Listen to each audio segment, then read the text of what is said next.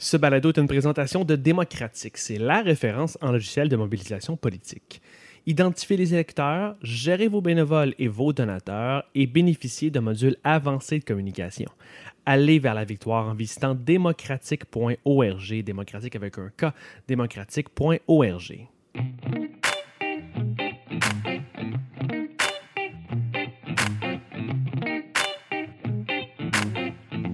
Nous sommes engagés publics. Bonjour tout le monde, bienvenue aux Engagés publics, c'est François Larouche au micro.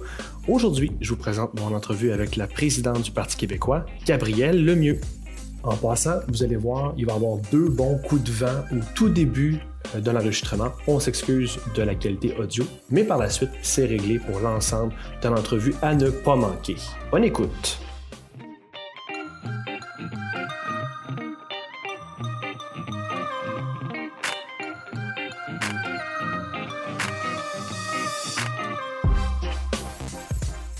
Bonjour Gabrielle Lemieux. Bonjour François Larouche. Comment ça va? Ça va très bien. Euh, merci d'être aux engagés publics. Oui, ça fait plaisir. Euh, Gabrielle, euh, je commence toujours un peu nos entrevues avec ça. On veut découvrir les gens d'abord, les humains d'abord. Qui es-tu? Comment tu te décris? J'aime ça, une heure et demie. sort tu des entrevues habituelles. Oui, c'est ça, une heure et demie. Euh, ben, je suis une jeune femme, maman, professionnelle dans le réseau de la santé et Puis tu présidente t'impliques en plus? Oui. Exact. Donc, euh, c'est ce que j'ai dû expliquer d'ailleurs la semaine passée quand j'ai euh, dévoilé euh, ma petite nouvelle sur euh, la suite de mon engagement, c'est-à-dire que je vais rester euh, jusqu'au euh, terme de notre euh, processus de modernisation de, de notre parti en novembre prochain. Mais par la suite, je vais, euh, je vais devoir euh, prendre du temps un petit peu pour moi, pour ma famille, pour, euh, pour mon travail. C'est vraiment une triple conciliation. Là. Donc, Est-ce que ça a été me tough? Ça a été euh, beaucoup de défis, euh, un peu plus que je le croyais, mais, euh, mais quelque chose de tellement passionnant et excitant à la fois. Donc l'adrénaline a toujours été là, Ouais. le, le- le goût a toujours été là, la motivation. Donc euh, il y a plusieurs facettes à, à militer, je trouve, dans un parti politique, en tout cas au Parti québécois. Puis euh, il y a toutes les facettes euh, de rencontrer les gens avec qui on travaille bénévolement pour la plupart, euh, mais aussi avec évidemment l'équipe de, de députés, l'équipe à la permanence, tout ça. C'est une super de belle famille, puis on s'amuse tout le temps. Mais c'est sûr qu'il y a des défis, évidemment, que ça représente là, au niveau personnel. Ouais, j'en doute Ouais. pas. Bon, maintenant, tu es rendu là. tu viens d'expliquer d'expliquer un peu où est-ce que tu en es dans ta vie, mais où est-ce que tout ça a commencé? Pourquoi tu t'es impliqué d'abord en politique? Ça retourne à il y a quand même plusieurs années, je dirais. Euh, mon- ma première implication, je dirais qu'elle était de nature sociale. C'était au cégep euh, en 2004 et 5, je dirais. Si ma mémoire est bonne, euh, à l'époque où euh, il y a eu les coupes dans les bourses, donc euh, par le gouvernement libéral, c'est sûr que ça a été un moment intense d'apprentissage, je dirais, euh, social euh, et politique par le fait même. Ça a été très euh, formateur. Très, très formateur. Rencontrer des gens, évidemment, euh, s'éduquer, en quelque sorte, sur toutes, toutes les questions, les grandes questions de société, mais surtout celle-là, l'éducation, qui est quand même au centre, je pense, de beaucoup de nos débats sociaux et politiques. Euh, puis c'est à ce moment-là qu'on m'a invité à participer à un premier exécutif euh, de- du Parti québécois. C'était euh, à Granby, dans le comté de Shefford à l'époque, OK. que ça s'appelait. Ouais. Qui t'avait approché? Comment ça s'est déroulé? Si tu... C'était un autre, un autre étudiant au cégep, en fait, qui siégeait déjà sur un exécutif local, justement de Shefford, pour le Parti québécois. Et ben, on s'est rencontrés dans le cadre des, des, manifestations puis de toutes les activités qu'on organisait pour, pour la grève étudiante qui avait lieu à l'époque. Et c'est là que je me suis présentée pour la première fois à l'exécutif. Puis on m'a élu, il y avait un espace euh, Ah ouais. à combler, donc on m'a élu. J'étais euh, j'étais responsable de la condition féminine, quelque chose comme ça, un poste qui n'existe plus. On l'a aboli euh, quelques mois plus tard au congrès de 2005. Ouais, ouais, ouais, ouais. Euh, parce qu'on trouvait ça, comme parti, on trouvait que réserver un poste pour une femme par exécutif, ça faisait comme un petit peu. On est loin de la parité. On était assez loin de la parité. Fait que là, on se disait, bon, est-ce que ça donne pas plutôt l'impression qu'une une femme, c'est suffisant, puis on, a- on- on arrête, puis on, on cesse nos efforts de recrutement de femmes? Euh, fait qu'à partir de, ce moment-là, j'étais représentante jeune euh, sur l'exécutif de, de Sheffer. J'étais intéressé par le pont qui s'est fait entre ta présence dans une activité euh, sur l'éducation. Le sujet, dans le fond, c'est euh, les coupures en éducation. D'aller vers un parti politique. C'est quoi le lien entre il se passe quelque chose en éducation et on doit passer par un parti politique? Pourquoi irais dans un parti alors? Oui, ben en fait, euh, comme je disais, je pense que la grève étudiante de 2005 a été une occasion euh, de s'intéresser à des débats sociaux importants, dont celui sur l'éducation, mais en fait, je pense que ça l'a aussi réveillé en moi quelque chose qui était latent, c'est-à-dire un, séparatisme en bonne et due forme, vraiment, parce que euh, depuis, en fait, plusieurs années, j'avais déjà ça en moi sans peut-être vraiment m'en rendre compte. Intéressant. Euh, comme si ça allait de soi. Donc, euh, je pense qu'au fil des, cours aussi du secondaire, je sais que je suis pas la seule non plus à avoir été sensibilisée dans, l'histoire du Québec et du Canada, le cours d'histoire de secondaire 4 à cette réalité-là, euh, dont mes parents m'avaient évidemment parlé aussi. Bon, euh, je viens quand même d'une famille assez politique, bien que divisée sur la question euh, mhm. nationale. donc, je pense que ça a réveillé ça en moi. Bon, c'est sûr que la mobilisation, c'est une mobilisation qui était pour l'éducation, qui est une valeur aussi très proche du Parti québécois. je pense que quand on parle d'éducation, au Parti québécois, on parle d'un projet d'éducation nationale, donc évidemment pour, pour l'épanouissement collectif de la nation. donc, ça prend un peu un autre sens aussi, peut-être une autre importance euh, que dans d'autres partis politiques pour cette raison. C'était naturel pour toi d'aller dans, le parti dans un parti politique, en plus le Parti québécois, pour faire avancer tes valeurs en éducation. Tu t'es découvert d'autres valeurs aussi. Donc, il y avait, pour toi, c'était un moyen de faire avancer ces valeurs-là. Oui, tout à fait. Puis euh, d'autres, évidemment, d'autres enjeux aussi. Euh, puis on l'a vu dans les années qui suivaient là, avec euh, ce qu'on appelait la réingénierie de l'État à l'époque de Jean Charest. Donc, euh, beaucoup d'enjeux sociaux, beaucoup de coupes dans les services. Euh, c'était c'était des débats, ben, en fait, qui ont continué malheureusement pendant près d'une quinzaine d'années, comme on l'a comme on vu. donc, c'est sûr que ça, ça a réveillé, je pense, beaucoup de beaucoup de choses en moi. Mais mais encore là, je reviendrai vraiment à cette à ce sentiment, je crois, qui m'habitait dès mon très jeune âge, en fait, d'une certaine injustice dans le régime fédéral hmm. actuel, hmm. une certaine incompréhension. On va commencer par ça, une certaine incompréhension hein, quand, on, grandit puis on apprend euh, dans quel type de système on vit. Euh, puis, donc, ça a vraiment toujours été le moteur de mon implication au Parti québécois. Euh, mais c'est cohérent, en fait, avec toutes mes valeurs. Donc, c'est pour ça que ça me, ça me convient bien. Puis, j'ai jamais remis en question mon, mon, mon implication au Parti québécois. C'est sûr qu'on n'est pas toujours d'accord sur tout, mais euh, c'est un parti politique euh, qui me rejoint beaucoup et euh, ça me fait grand plaisir d'avoir pu en être la présidente pendant près, de, près de deux ans maintenant et plus de deux ans en novembre quand je vais quitter. Ça passe vite. Oui, très vite, très très vite. Pourquoi tu engagé, tu engagé aussi? Est-ce qu'il y avait d'autres sujets, valeurs qui te tenaient à cœur? C'était principalement pour l'indépendance? Est-ce que tu avais pour toi une priorité?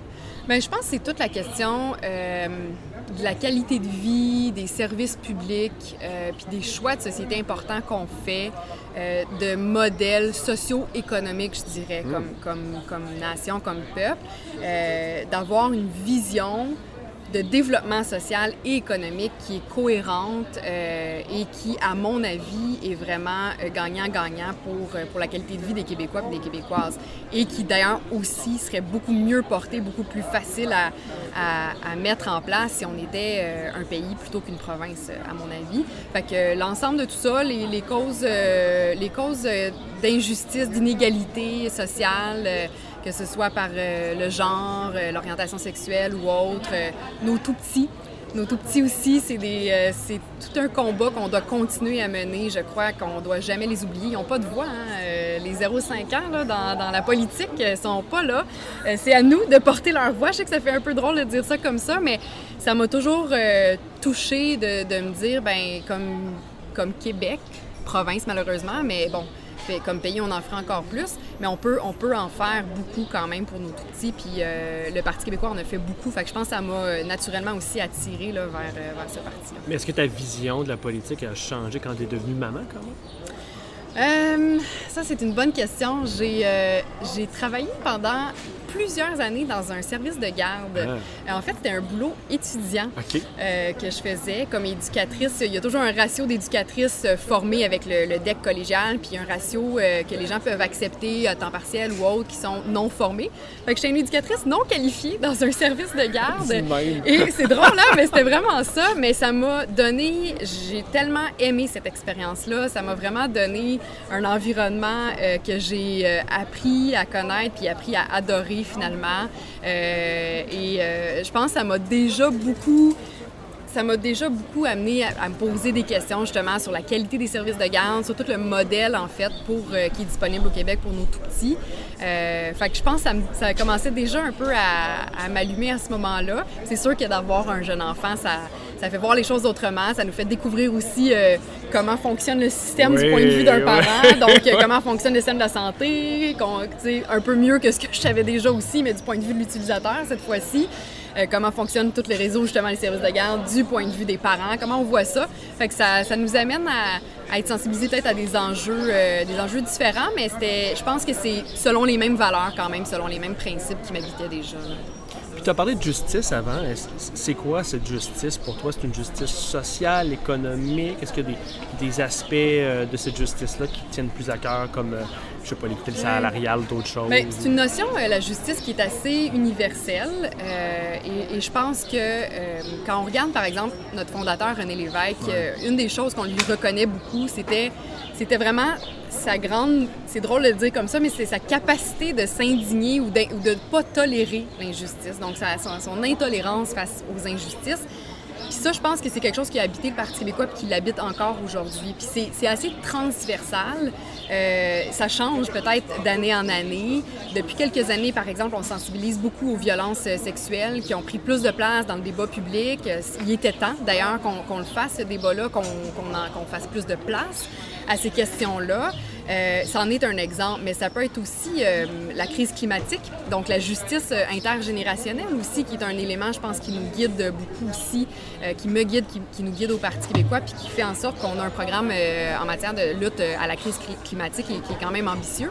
Donc, c'est toutes ces choses-là, mais je pense qu'il faut s'adapter au fil du temps, puis reconnaître les injustices là où elles sont, puis essayer de proposer des solutions concrètes pour, pour, euh, pour y faire face, pour euh, les surmonter, puis les éliminer dans la mesure du possible.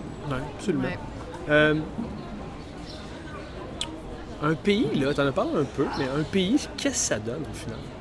Ça donne beaucoup de choses. Premièrement, je crois que ça nous redonnerait une fierté, une plus grande fierté que celle qui nous habite présentement. Euh, de par euh, toute l'histoire qu'on a vécue, mais, encore aujourd'hui, euh, la façon que les débats sont faits, la façon qu'on, le traitement qu'on nous réserve même à l'extérieur du, du, Québec, dans le Canada anglais, toutes ces choses-là qui sont présentes encore aujourd'hui, moi je trouve que il faut il faut mettre fin à ça. Il faut clairement rompre avec cette dynamique-là, puis il faut s'assumer pleinement, se réconcilier avec qui on est pour être vraiment fier euh, de qui on est comme Québécois et comme Québécoises. D'ailleurs, c'est sûr qu'avec la, fête nationale euh, qui a eu lieu quelques jours, je pense que ça l'a, ça l'a euh, suscité une belle vague, si on se fie par exemple aux réseaux sociaux puis aux médias, de, témoignages que j'ai trouvé vraiment touchants en ce sens-là. puis vraiment, en tout cas, je pense que ce serait le premier défi auquel on fait face quand on, quand on parle d'un pays du Québec. Puis là, évidemment, ben parce qu'on peut pas avoir cette fierté-là dans le Canada? Non. On peut pas. OK, pourquoi? On peut pas.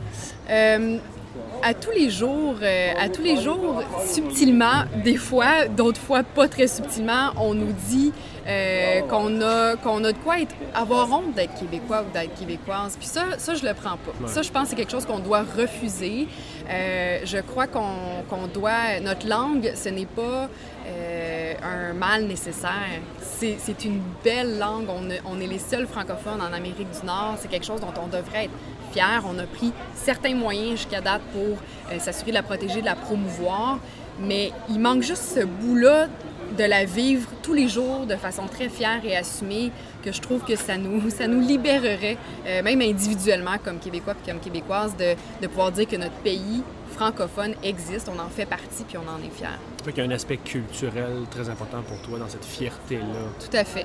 Tout à fait. Un aspect culturel, un aspect identitaire aussi. C'est à cette identité-là euh, qu'on s'attache, euh, qu'on soit né ici ou non, qu'on soit venu d'ailleurs. Euh, quand on a les deux pieds ici puis qu'on choisit de vivre au Québec, en français, notamment comme langue commune, euh, c'est le choix qu'on fait pour, euh, pour s'assumer comme Québécois, comme Québécoise. Mais c'est très difficile dans un cadre où Euh, le fédéral prend euh, plus que la moitié de nos décisions, euh, envahit même nos champs de compétences qui sont censés être reconnus pourtant dans la Constitution. Fait qu'il y a cette, il y a cette hypocrisie-là qui dure depuis trop longtemps. Puis moi, je pense pas qu'un système comme ça peut nous permettre, comme, comme peuple, de, de s'épanouir ni individuellement, ni collectivement, de, façon, de façon saine, de façon de s'épanouir tout, tout, court, en fait. Oui, tout simplement. Ouais. Es-tu quand même contente de voir au pouvoir un gouvernement qui se dit nationaliste, qui va faire, qui a déjà fait certains gestes qu'on peut qualifier de nationalistes, même si c'est encore dans le Canada, est-ce que tu reconnais une part de quand on compare au gouvernement précédent, peut qu'on faire pire. C'est sûr qu'on peut se réjouir partiellement. C'est en va, c'est pas, grave. Sûr. Donc, euh, non, non, vraiment, je pense qu'il y a des choses qui euh, sont faites, des gestes qui ont été posés déjà dont on peut se réjouir. Euh, c'est mieux, mais on peut aller plus loin. Je le disais d'ailleurs la semaine passée que oui, le nationalisme, c'est bien, mais l'indépendance, c'est mieux. C'est aller jusqu'au bout de cette logique-là, en fait, de, euh, de vouloir que notre nation soit libre, fasse ses propres choix, puis soit fière d'elle, comme je le disais tout à l'heure. Euh, puis moi, ça, je le vois pas, ce discours-là, nécessairement euh, présent à la CAQ, dans le sens où c'est assumé, euh, puis où on sent aussi qu'on est prêt à aller au bout de cette logique-là. C'est-à-dire que, par exemple, quand le gouvernement de la CAQ, en début d'année, euh, a tenté d'aller chercher des pouvoirs ou en tout cas d'entamer même juste un dialogue avec le fédéral sur euh, peut-être avoir des pouvoirs supplémentaires, par exemple en immigration, euh, on s'est fait dire non automatiquement. C'est un refus catégorique qu'on reçoit à, peu près à chaque fois. Il n'y a pas eu de suivi. Et là, c'est quoi la suite à ça? Bien, on peut se poser la question, c'est quoi le plan? À partir du moment où on constate les limites du régime, je pense qu'il faut aller plus loin dans notre réflexion puis se dire, ben, il y a peut-être une étape supplémentaire à, faire. D'ailleurs, ça enlève aussi tout le, le, rapport de force du gouvernement actuel de dire qu'ils vont jamais faire un référendum, de dire qu'ils vont jamais aller plus loin. C'est ce que François Legault a dit en pleine campagne électorale. Donc, faut comprendre qu'il y a des gestes qui sont bien, mais dans l'ensemble de la vision pour le Québec puis pour la nation québécoise, moi, je trouve pas que c'est cohérent. Euh, je trouve pas que c'est suffisant, surtout. Puis, mm-hmm. euh, j'aspire à beaucoup plus pour, euh, pour mon peuple. Penses-tu qu'il y a des gens qui pourraient prendre goût et s'habituer à cette fierté ou à quelque chose de plus nationaliste et peut-être vouloir aller vers je pense que c'est, comme je le disais tout à l'heure, c'est réjouissant pour plusieurs personnes au Québec, donc pour une majorité de Québécois. Je pense que c'est agréable, c'est même soulageant après 15 années de, d'antinationalisme à la limite là, des Il y a libéraux. Des jeunes qui n'ont jamais vécu autre chose que les libéraux. Exactement. Alors c'est rafraîchissant jusqu'à un certain point. Ça fait même pas un an, donc euh, c'est sûr que tout ça existe, puis on, on, le conçoit. On a même euh, appuyé le gouvernement sur certaines initiatives qu'on jugeait euh, intéressantes. Mais encore là, les limites vont se, vont se retrouver devant nous très rapidement, à mon avis, parce que ce n'est pas une vision qui va jusqu'au bout de, de, cette logique-là, euh, d'aspirer à l'autodétermination de notre peuple. Donc, je vois pas comment euh, on pourrait se satisfaire de cette situation-là, d'autant plus que les noms, encore une fois, vont nous revenir euh, à l'appel, puis on n'aura pas d'outils ou de moyens pour ça. Puis, c'est les noms catégoriques d'Ottawa, c'est cette hypocrisie-là dans la Constitution, dans, cette, dans ce grand pays qui est censé être bilingue, mais qu'on se rend compte que la langue française, c'est plutôt un mal nécessaire en quelque part, ou même voir quelque chose qu'on dit qu'on protège, mais qu'en réalité, c'est pas fait. Là. Euh, puis là, je parle même de minorités francophones à mhm. l'extérieur du Québec. Euh, fait que c'est tous ces, tous ces éléments-là. Moi, je pense que si, euh, du côté fédéraliste, si on renversait le fardeau de la preuve, si leur option était une réelle option intéressante pour le Québec et pour les Québécois, pour notre culture, notre langue, euh, il n'y aurait pas cette hypocrisie-là. Ils n'essaieraient pas de cacher la réalité. Ils, ils diraient ils ne seraient pas dans une position où ils annonceraient des mesures qu'en fait, ils mettent pas en œuvre, ils mettent pas en place. C'est un peu un leurre à ce niveau-là, moi, je trouve. Puis à chaque élection fédérale, on, le voit, là. Alors, euh, puis d'ailleurs, euh, on va suivre attentivement euh, la, prochaine campagne fédérale qui va se dérouler dans les prochaines semaines, les prochains mois. Je pense que ça va nous révéler encore plus d'hypocrisie de ce type-là. T'en vas pas pour te présenter au Bloc? Non. Ça va? Non, je vais les suivre de près. C'est nos amis au Bloc québécois. Puis notre congrès arrive pas longtemps après. Fait qu'on va essayer de, bien, bien arrimer le tout. Mais, euh, mais non, je vais pas me lancer d'une carrière à l'autre politique. C'est vraiment pour prendre du temps pour moi. Parce que tu as encore beaucoup de travail à faire au Parti québécois. Puis oui. euh, je voulais t'en parler aujourd'hui. Je voulais vraiment savoir qu'est-ce qui se passait. Euh, c'est quoi cette démarche que vous avez amorcée, cette démarche de relance du Parti québécois? Oui, alors euh, ben, c'est ce que je voulais te parler aussi aujourd'hui, surtout d'abord et avant tout. Euh, ben, c'est ça en fait, c'est qu'on a, on a entamé cette démarche-là après notre Conseil national du mois de mars dernier, euh, après quelques mois de, de, de, réflexion puis de planification au niveau du parti là, depuis l'élection du 1er octobre. Et on a vraiment, ben, en fait, unanimement au Conseil national adopté un plan de match qui va nous amener à un congrès extraordinaire en novembre prochain Ouais. pour moderniser notre parti, puis pour adopter un nouveau texte fondateur très court. Donc, c'est deux chantiers qu'on a mis, euh, on a mis en œuvre dès le mois de mars dernier qui euh, ont commencé avec différentes, différentes formes de consultations qu'on a mis en œuvre, euh, des consultations en personne. Donc, on a parcouru le Québec déjà pas mal. Ça va se terminer probablement à la début mi-juillet, les dernières rencontres. Euh, donc, des centaines de personnes partout au Québec. Je pense qu'on a dépassé le 1000 d'ailleurs qui, sont, qui se sont présentés, des membres, des non-membres aussi, qui ont pu venir discuter de leur vision du Québec, euh, de leurs valeurs les plus chères, de ce que devraient être les priorités du Parti québécois en, termes de vision pour le Québec.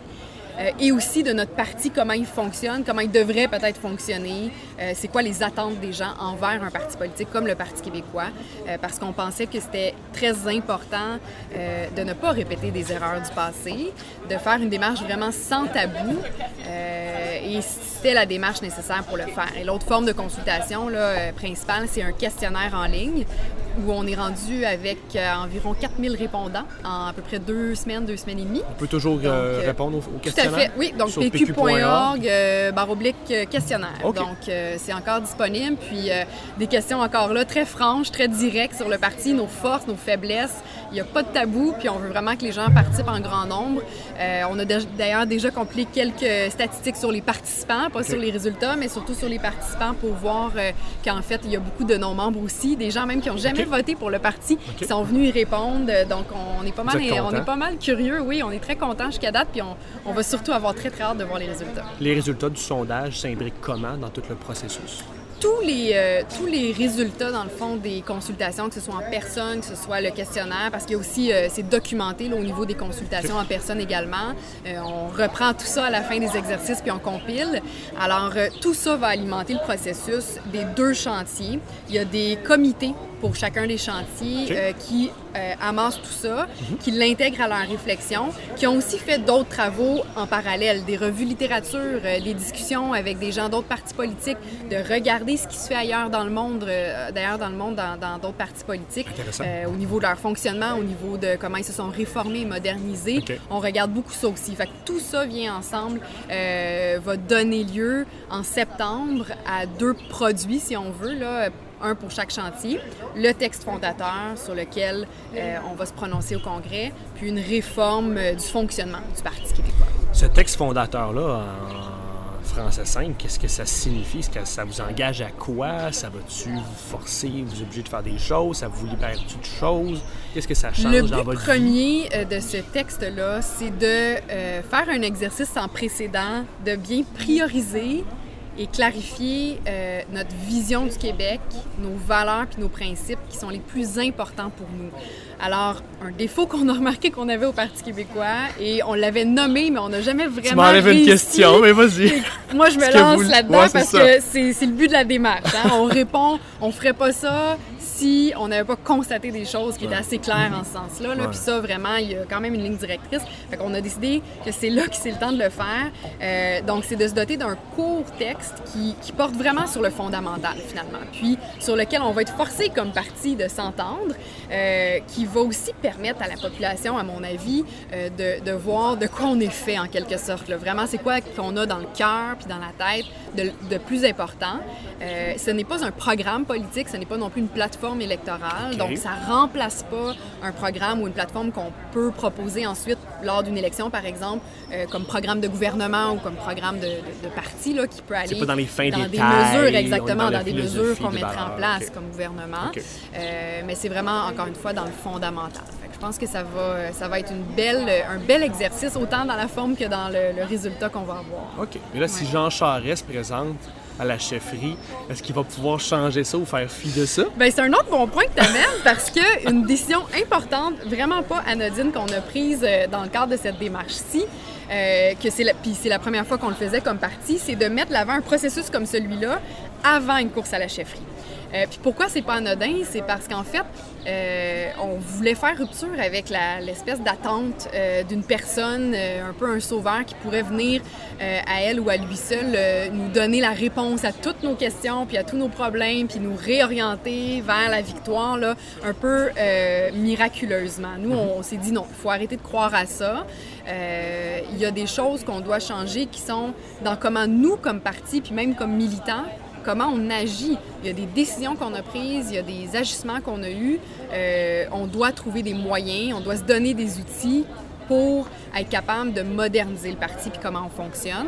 Euh, alors, euh, c'est sûr que tout ça, c'est un exercice qui, qui mobilise très largement et je dirais qu'en fait, euh, on pourrait dire la même chose d'une course à la chefferie, puis ça sera le cas quand, on va être rendu à cette étape-là, qui va venir plutôt au printemps 2020. Mais, euh, mais le faire sans chef, c'est quand même symbolique parce que comme militant, euh, et moi, je me mets là, dans cette catégorie-là, comme tout le monde, comme des dizaines de milliers de militants au Parti québécois. Ça nous responsabilise, ça nous engage à, prendre en charge cette démarche-là, puis cette réflexion-là. Puis c'est pas toujours facile de, de, voir comment on peut mettre fin à certains comportements ou à certains réflexes qu'on a eus, mais je pense qu'on va y arriver dans, le, cadre de la démarche qu'on s'est donnée finalement.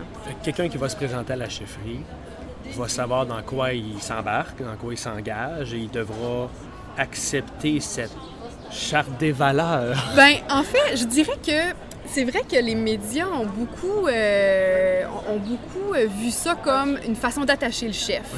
Euh, moi, je le vois pas du tout comme ça. Je le vois comme juste une étape préalable qui était nécessaire avant une course à la chefferie. C'était de mettre la maison en ordre, puis de pas compter sur une seule personne pour faire ça. Donc, en fait, moi, je vois ça comme un cadeau qu'on fait à un ou une future chef, euh, d'avoir fait un petit peu de ménage, de s'être remis, de s'être relevé, de s'être un peu dépoussiéré, euh, puis d'avoir fait une réflexion profonde, en fait, dans chacun de nous comme militants puis comme militantes, euh, qui va nous permettre d'être prêts pour cette étape-là d'une course à la chefferie, qui, elle, va nous donner, évidemment, puis va nous enligner sur une vision pour le Québec beaucoup plus précise, beaucoup plus claire et orientée, qui, va nous propulser vers l'élection de 2022. Donc, c'est vraiment une autre étape dans, la relance du Parti québécois qui est très importante, euh, mais avec une étape préalable qui était juste logiquement plus, euh, plus appropriée à faire euh, avant une course à la chefferie, à notre avis. Comment la création du texte va s'opérationnaliser? Je veux dire, il y a tous ces congrès, ces rassemblements.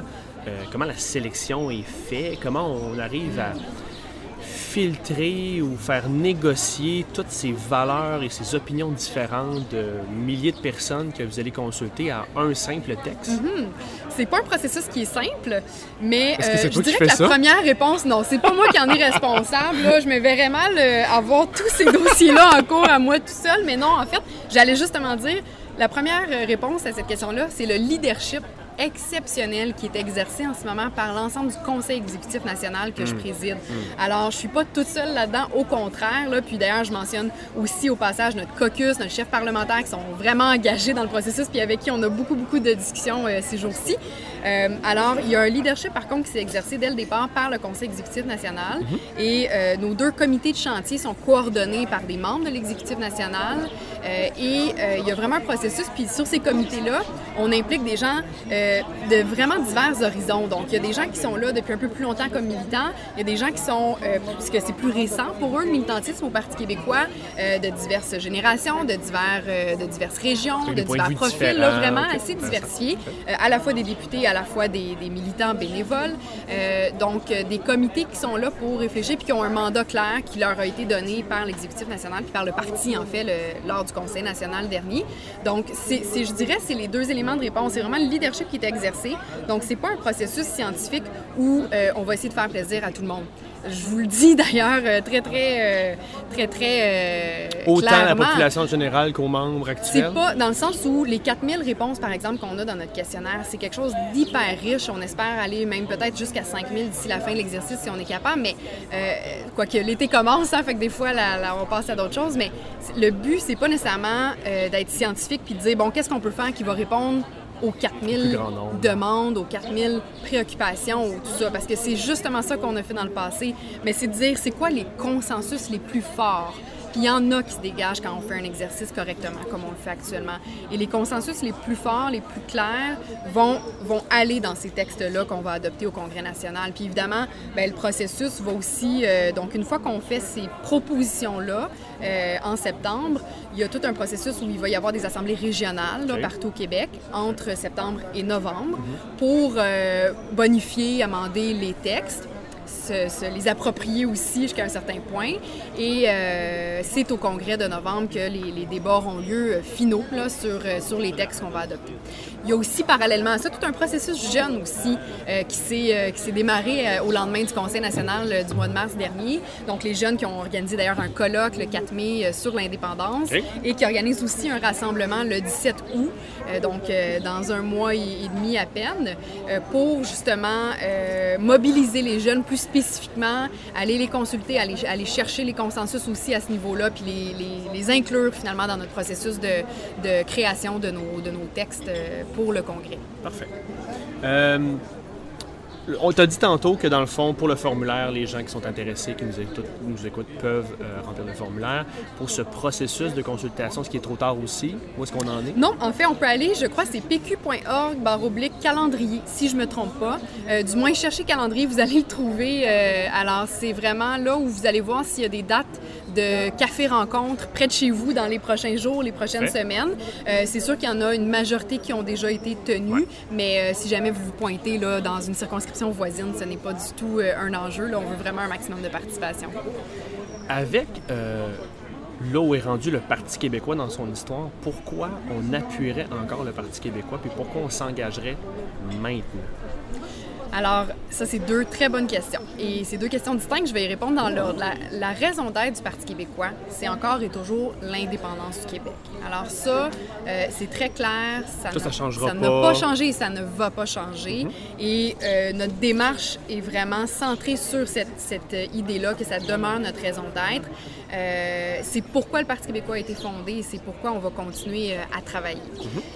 alors, pourquoi quelqu'un viendrait se joindre à nous à notre époque maintenant, en ce moment, dans cette démarche-ci, à ce moment-ci, en fait, c'est justement de pouvoir participer à une certaine refondation, même si pour moi, ce terme-là n'est pas tout à fait approprié. Vous irez voir dans le dictionnaire pourquoi, mais euh, c'est pas, pas grave pour les fins de la discussion. Euh, c'est de participer à cette refondation-là. C'est un moment historique pour déterminer euh, les éléments fondamentaux de l'avenir du parti encore et, toujours autour de ce concept-là et de ce projet de pays-là euh, d'indépendance du Québec. Alors, c'est l'occasion de dire, moi, je me reconnais dans le Parti québécois, mais il y a des années où je me suis peut-être un peu moins reconnue. Il y a des choses qui ont été dites, il y a des choses qui ont été proposées où je me reconnaissais un petit peu moins. Mais le fondamental, je pense que je m'y reconnais encore. Puis je pense que j'ai quelque chose à dire là-dessus. Puis je pense que j'aimerais ça partager euh, qu'est-ce que ça veut dire pour moi? Donc, qu'est-ce que ça veut dire pour moi d'être indépendantiste? Qu'est-ce que ça veut dire pour moi la fierté, la liberté de prendre nos décisions? Pourquoi ça m'intéresserait, moi? Pourquoi ça me toucherait comme citoyen ou comme citoyenne? Toutes les personnes euh, qui se disent ça en ce moment, je pense, seraient vraiment, euh, sont les bienvenus dans, notre démarche parce que le but, c'est d'aller chercher, euh, d'aller chercher toute cette rétroaction-là qui va nous permettre une modernisation de notre discours sur l'indépendance également.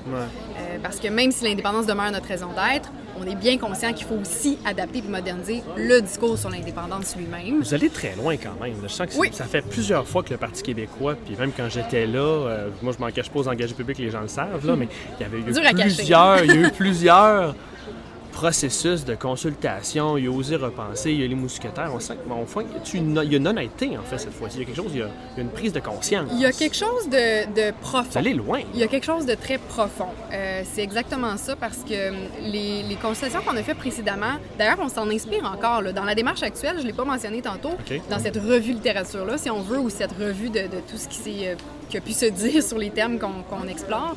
Il y a toutes ces, consultations-là qui se sont faites, et on, on les oublie pas, puis on recommence pas à zéro, on les reprend. Mais elles, n'étaient pas installées dans le même cadre que le cadre actuel qu'on a donné, c'est-à-dire de le faire avant une course à la chef. Alors, les consultations précédentes souvent étaient pilotées en quelque part par un chef. C'était souvent même un chef qui les voulait, qui, les, euh, qui, mandatait finalement une partie de les conduire. Ça change quand même un petit peu la donne. Euh, donc, il y, a cet aspect-là. Il y a l'aspect aussi de dire que euh, on, a, on a répété certaines erreurs, ou du moins, on n'a pas permis euh, au parti de se démarquer dans les élections précédentes, puis euh, dans l'opinion publique, mais aussi dans la modernisation du discours justement sur l'indépendance. Et ça, il y a une raison pour ça. C'est pourquoi? Ben, c'est peut-être parce que justement, on avait peut-être les bons constats dans les consultations précédentes, mais on n'est pas arrivé aux bonnes, aux bonnes actions, puis aux bons changements. Et c'est pour ça qu'on s'est dit, il faut qu'il n'y ait aucun tabou, il euh, faut que ce soit très, très large. Alors, tout est sur la table, sauf notre raison d'être, qui est l'indépendance. Mhm. Euh, puis c'est effectivement la première fois qu'on va euh, ratisser aussi large, qu'on va poser des questions aussi franches, puis qu'on va, qu'on va s'orienter vers des, des types de changements qu'on n'aura jamais vus au parti, pour cette raison-là aussi faut se donner les conditions gagnantes. C'est une façon de le dire, effectivement, mais moi je dirais qu'il faut, faut un nouveau Parti québécois. Carrément? Carrément. Carrément. Euh, c'est comme ça qu'on l'a intitulé d'ailleurs cette démarche-là, euh, une démarche vers un nouveau Parti québécois. Euh, donc c'est quelque chose qui nous permet de penser complètement en dehors de la boîte, de, de, faire un peu table rase. Non pas parce qu'on n'a pas des forces, non pas parce qu'on n'a pas des, des, des, réalisations comme parti dont on peut être très très fier, mais la raison, puis là je vais l'expliquer, la distinction entre refondation par exemple pour moi, puis un, un nouveau Parti tu peux prendre québécois. Le temps que tu veux, tu peux sacrer si tu veux. Ah, ben tu le feras pas, mais tu peux faire ce que tu veux. Je sais pas, peut-être plus tard. Donc, euh, c'est ça, c'est vraiment l'idée euh, de dire que quand on regarde le terme refondation, on parle de repartir sur des nouvelles valeurs pour nous, c'était pas ça l'enjeu. C'était pas les valeurs du Parti québécois qui sont qui sont pas les bonnes. On sait pas. Euh, je crois pas qu'on sait euh, qu'on a erré de ce côté-là. Je pense qu'on a erré dans le sens où on s'est un peu éparpillé. On a peut-être manqué de cohérence à travers les différents ajustements, les différentes euh, les différents propos puis propositions qu'on a, qu'on a pu faire. puis c'est ça qu'il faut se faut se donner une discipline peut-être comme parti aussi pour y arriver. puis pour moi, de dire que c'est un nouveau Parti québécois, mais c'est de repartir avec des nouveaux outils qu'on n'aura jamais vu au Parti québécois, avec un texte fondateur, que c'est aussi une première là, de, faire ça. Et euh, pour vraiment se donner euh, un nouveau Parti québécois, mais sur les valeurs qui sont les nôtres depuis notre fondation il y a 50 ans. Nouveau Parti québécois, juste pour clarifier, est-ce que ça veut dire nouveau branding, nouveau nom, nouveau logo? C'est une très bonne question. Donc, euh, comme il n'y a pas de tabou, et comme tout est sur la table, on a posé la question et on va continuer à la poser, cette question-là, euh, aux gens qui, s'intéressent à notre modernisation. Donc, euh, la marque de commerce, comme euh, on l'appelle, mais bon, c'est pas un terme qui est toujours le bienvenu, puis je peux comprendre pourquoi en politique, là, parce que c'est pas ça notre... Je pense qu'une marque de commerce, ça accompagne tout le reste, mais c'est vraiment plus euh, ce qui, bon, justement, ce qui doit accompagner le fondamental et non pas euh, le remplacer. Mais euh, c'est une question qu'on pose. Donc, on a hâte de voir les résultats. Nous, on a une réflexion aussi à ce sujet-là.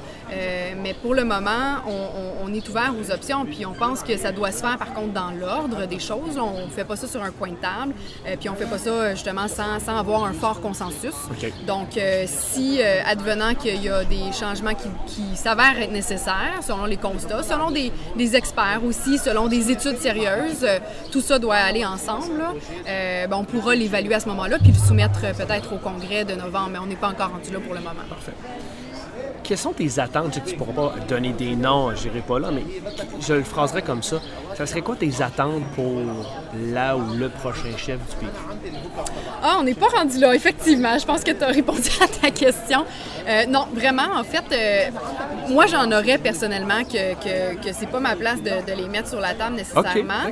Euh, mais pour être honnête, je dirais même que d'ici novembre, ma propre idée de, de mes attentes serait pas faite parce que ben, on est vraiment concentré sur ce processus-là pour, pour moderniser le véhicule lui-même, qu'on veut encore une fois remettre en, en, en bon ordre, bien, bien outillé, euh, avec un bon check-up chez le mécanicien, là, vraiment solide, tu sais. Alors, un véhicule qui va tenir la route, qui va être solide, qui va être agile, qui va être flexible aussi. Puis après ça, on trouvera le chauffeur. Puis on trouvera le chauffeur, puis euh, ce chauffeur-là est peut-être parmi nous, il l'est peut-être pas en ce moment, on le sait pas, mais moi, mon but euh, comme présidente, puis là, ben, ça sera pas mon mandat rendu là d'organiser la course à la chefferie, mais moi, j'ai toujours dit que notre démarche doit vraiment nous permettre d'aller chercher un maximum de candidats ou candidates de qualité Ah. pour la chefferie. Ça, c'est intéressant. Euh, puis euh, que, que le meilleur ou que la meilleure gagne, euh, évidemment. Mais je pense que quelqu'un qui, quelqu'un qui va être fier puis qui va porter évidemment les changements qui vont être proposés, qui vont être adoptés au congrès de novembre, ça va être évidemment un, atout très, très, très important. Bon, ben, je ferai pas mon Paul Arcan pour essayer de te coincer puis de te pousser à me donner des, attentes, mais je vais plutôt aller vers euh, du personnel et du professionnel implication, dans le sens où des fois on découvre la politique en, en la vivant à travers euh, notre réalité. En devenant présidente, qu'est-ce que tu as appris sur la politique ou qu'est-ce que tu as appris sur le Parti québécois? Ça faisait comme des années que tu t'impliquais au PQ, mais as-tu appris quand même quelque chose? Il aurait vraiment fallu faire une pré-entrevue, je pense. une pré-entrevue de quelques heures pour que je me prépare comme il faut. C'est tellement des bonnes questions, mais euh, tellement, euh, ben, tellement T'as le temps importantes penser, aussi. on peut faire un Ben, blanc puis On ça, apprend tellement dans un poste comme ça, c'est incroyable. Je pense que c'est- une des affaires qui me rend un peu accro à la politique. D'ailleurs, je pense que c'est tout ce qu'on apprend. Euh, puis euh, qui est transposable d'ailleurs dans plein de secteurs de notre vie aussi, autant au travail que dans la famille. gestion tout de son temps. Oui, c'est ça, la gestion des, des situations complexes, euh, bon, tout ça, les, les relations sociales, tout ça, l'organisation. Mais je pense que ce que j'apprends le plus, c'est vraiment sur les relations humaines, je dirais. C'est sur euh, toute la diversité de personnalités qu'on peut rencontrer dans la vie, euh, qui travaillent différemment, qui pensent différemment, qui, euh, mais qui ont, qui ont des, dans notre cas, au Parti québécois, qui ont des valeurs puis des, des priorités qui sont semblables. On veut aller dans le même sens. Et Tu as des opinions fortes. tout à fait. Puis ce qui est intéressant, je trouve, c'est que moi, je crois que dans les dernières années, euh, pas grâce à moi du tout, mais je pense qu'on a vécu, en tout cas au Parti québécois, quand même un changement au niveau de la culture politique. Moi, je dirais que j'oserais le dire parce que euh, c'est beaucoup moins le point sur la table, c'est beaucoup moins celui qui parle le plus fort, celui qui a les opinions les plus tranchées ou qui est capable le mieux de les exprimer euh, de façon, euh, tu sais, dans un grand discours. C'est de moins en moins comme ça. Euh, Il y a des discussions euh, ouvertes, il y a des consensus qui sont recherchés, puis c'est pas facile. Euh, moi, je pense que chercher des consensus, ça prend plus de temps et c'est très énergivore, mais ça amène des résultats drôlement plus intéressants. Fait que ça m'a amené à me forcer moi-même, en fait, à, vivre ce changement-là dans la culture politique, puis à, l'appliquer. Et encore une fois, avec, en y mettant beaucoup plus d'énergie que j'aurais peut-être pensé y mettre, mais euh, qui en a vraiment valu la peine. On est allé chercher l'unanimité au Conseil national sur notre plan d'action. Il faut le faire quand même, là. On s'attendait pas à ça. Ouais. Il a fallu travailler fort. que On est allé faire une tournée du Québec avant. On a rencontré les exécutifs régionaux partout au Québec. Il y a beaucoup de travail qui a été mis là-dedans. Puis c'est un travail partagé d'ailleurs, encore une fois, par l'exécutif national, mais, euh, mais ça vaut drôlement la peine. Je pense que c'est dans ces, euh, dans ces moments-là que j'apprends le plus. Si on veut te suivre, euh, est-ce qu'on peut te suivre sur les médias sociaux? Qu'est-ce qu'on fait? Oui, alors euh, sur Twitter, j'ai le mieux, si je me trompe pas, et euh, ma page Facebook Gabrielle Lemieux, qui est une page publique, que je vais peut-être moins animer après novembre parce que j'ai aussi ma vie photos de personnelle. bébés. Exact. C'est toujours ce dilemme, hein, est-ce qu'on met une photo de bébé ou pas sur une page publique? mais mais d'ici le mois de novembre, c'est sûr que vous allez pouvoir me suivre. Puis vous allez me revoir, c'est clair, parce que on aboutit là, euh, ces jours-ci, en fait, dans les prochaines semaines. Ouais. À des propositions qu'on va faire en vue du congrès, puis ça va être très, très, euh, très excitant. Puis si on veut s'impliquer au Parti québécois? Ben ça c'est facile, pq.org, vous avez tous les moyens euh, à la disposition, mais je dirais que en cette année sans tabou, il y a plein de façons de s'impliquer au Parti Ah ben, québécois. Puis tu sais, si vous voulez pas absolument prendre votre carte de membre, vous n'êtes pas obligé. Vous pouvez faire plein d'autres choses dont on a déjà parlé, je répéterai pas, mais le questionnaire, les consultations, c'est ouvert aux membres et aux non-membres. Euh, puis vraiment, euh, activez-vous sur les réseaux sociaux euh, si vous avez des, des idées claires, des valeurs fortes là, que vous voulez manifester ou témoigner, des idées pour le, le nouveau Parti québécois, gênez-vous pas. Merci beaucoup, Gabriel Lemieux, pour ton passage aux engagés publics. Merci à toi, À François. bientôt. À très bientôt.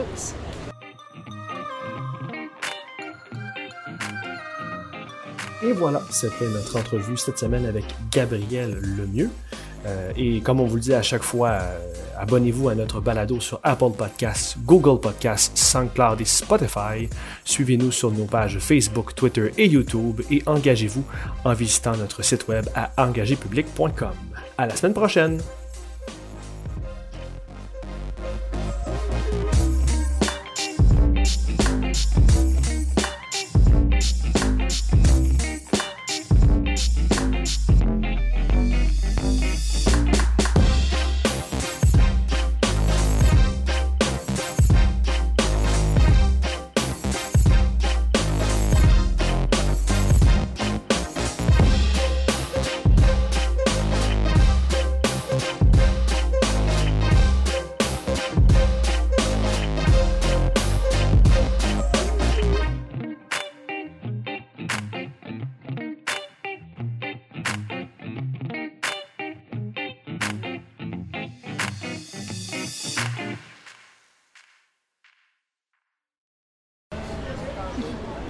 45 minutes, il est 18 Ah bon, heures. mon Dieu, Je t'avais promis une heure. Merci fait- de. Ouais, c'est ça, non, mais merci